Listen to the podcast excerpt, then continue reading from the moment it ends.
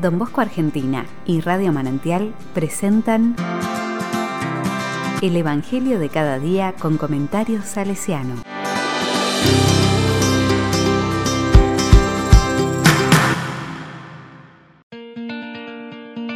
Martes 26 de enero del 2021. La cosecha es abundante, los trabajadores son pocos. Lucas 10, del 1 al 9. El Señor designó a otros 72, además de los doce, y los envió de dos en dos para que lo precedieran en todas las ciudades y sitios a donde él debía ir. Y les dijo, la cosecha es abundante, pero los trabajadores son pocos. Rueguen al dueño de los sembrados que envíe trabajadores para la cosecha. Vayan, yo los envío como ovejas en medio de lobos. No lleven dinero, ni provisiones, ni calzado, y no se detengan a saludar a nadie por el camino. Al entrar en una casa, digan primero, que descienda la paz sobre esta casa. Y si hay alguien allí digno de recibirla, esa paz reposará sobre él. De lo contrario, volverá a ustedes. Permanezcan en esa misma casa comiendo y bebiendo de lo que haya, porque el que trabaja merece su salario. No vayan de casa en casa. En las ciudades donde entren y sean recibidos, coman lo que les sirvan, sanen a sus enfermos y digan a la gente, el reino de Dios está cerca de ustedes.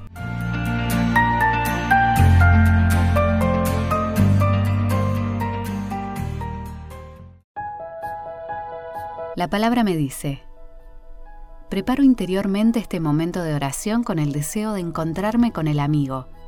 Es un tiempo para compartir desde lo más hondo y profundo del corazón, un tiempo de confidencias, un tiempo para conversar con él sin que nada nos interrumpa estamos llamados a anunciar lo que hemos visto, lo que hemos sentido, lo que hemos creído.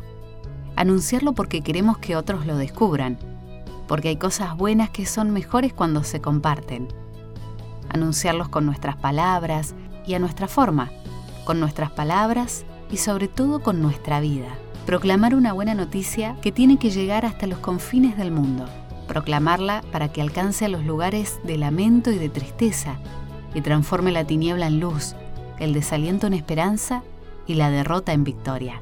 Volvemos nuestra mirada a aquellos primeros discípulos, los del camino, y queremos aprender de ellos a ser cristianos, porque también hoy estamos llamados a ponernos en marcha tras los pasos del Nazareno. Seguimos mirando hacia esos varones y mujeres para aprender de ellos a vivir la fe, a proclamar el Evangelio, a anunciar la vida del resucitado, a construir el reino, a amar como Jesús nos enseñó. Somos parte de una gran cadena de nombres. Seguimos la estela de aquellos que, año a año, siglo a siglo, han tratado de compartir la buena noticia y han luchado para que de verdad las cruces no tengan la última palabra.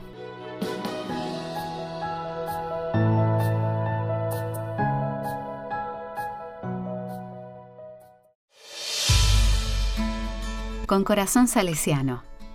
Les comparto la descripción de una tarde de oratorio ya en Baldoco, contada por el mismo Don Bosco. Sin duda, nuestro Padre no perdió jamás la oportunidad de cada encuentro para anunciar al Señor, su amor tierno y misericordioso para con cada uno. Así funcionaba el oratorio. Los días de fiesta se abría la iglesia muy temprano y empezaban las confesiones que duraban hasta la misa, que estaba programada para las 8 pero como eran tantísimos los muchachos, podía retrasarse hasta las nueve o más tarde. Cuando contábamos con otro sacerdote, este se encargaba de asistir a los chicos y dirigir las oraciones. En la misa los chicos que estaban ya preparados podían comulgar. Cuando terminaba dejaba los ornamentos y trepaba al pequeño púlpito para explicar el Evangelio. Ese año, sin embargo, empecé más bien a relatar, en forma sistemática, la historia sagrada.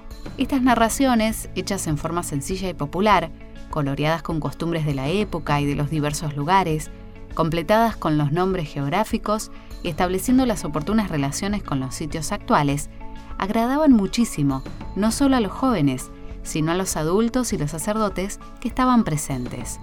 Después de la plática se dictaban clases hasta mediodía. A la una de la tarde comenzaba el recreo, bochas, zancos, fusiles y espadas de madera, y los primeros aparatos de gimnasia.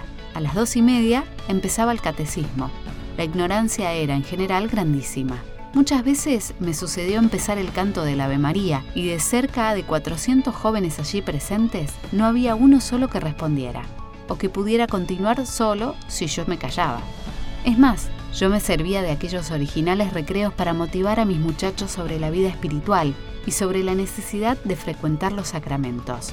Con una palabra al oído recomendaba a unos, por ejemplo, la obediencia, a otros que pusieran más cuidado en el cumplimiento de sus deberes, o que vinieran al catecismo o a confesarse, de tal suerte que era durante esos momentos de descanso cuando yo podía motivar a varios de ellos para que vinieran el sábado por la tarde o el domingo a confesarse.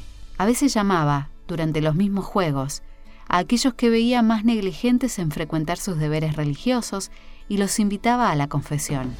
Entonces se me baja de mi trono. Ellos se iban a sus casas y algunos de los mayorcitos me acompañaban a casa medio muerto de cansancio.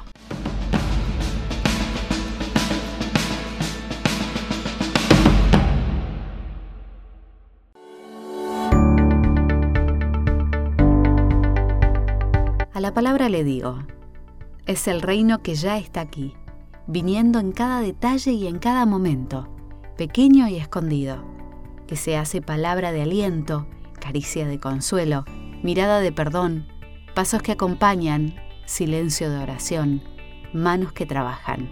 El reino de esas mesas donde se comparte lo que se tiene y siempre hay lugar para alguien más. Ese que, sin que sepamos cómo, sigue creciendo. Matu Ardoy. Te invitamos a escuchar la canción de Pablo Martínez. El reino de Dios está aquí.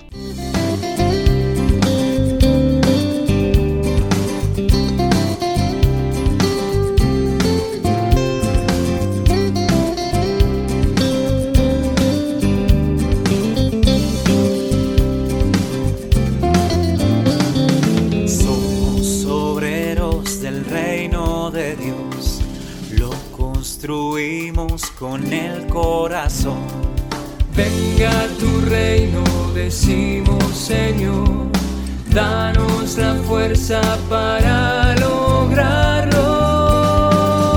Y si amamos el reino de Dios se hace más grande. Y si amamos el reino por todos lados se expande. Y si amamos el reino de Dios ya está aquí.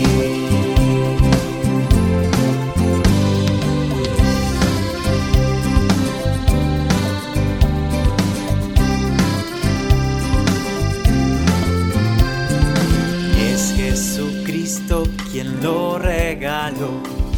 Él nos da vida y nos da la misión. Venga tu reino, decimos Señor, danos la fuerza para lograrlo.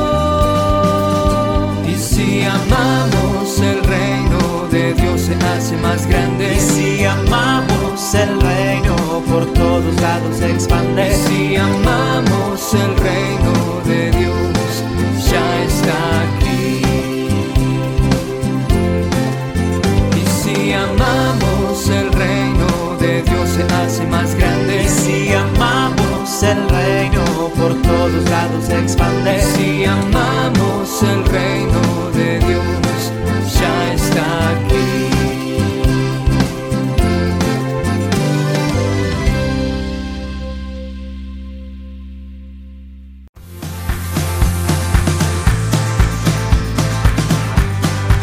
Recibí el comentario salesiano al Evangelio de cada día ingresando en www.donbosco.org.ar.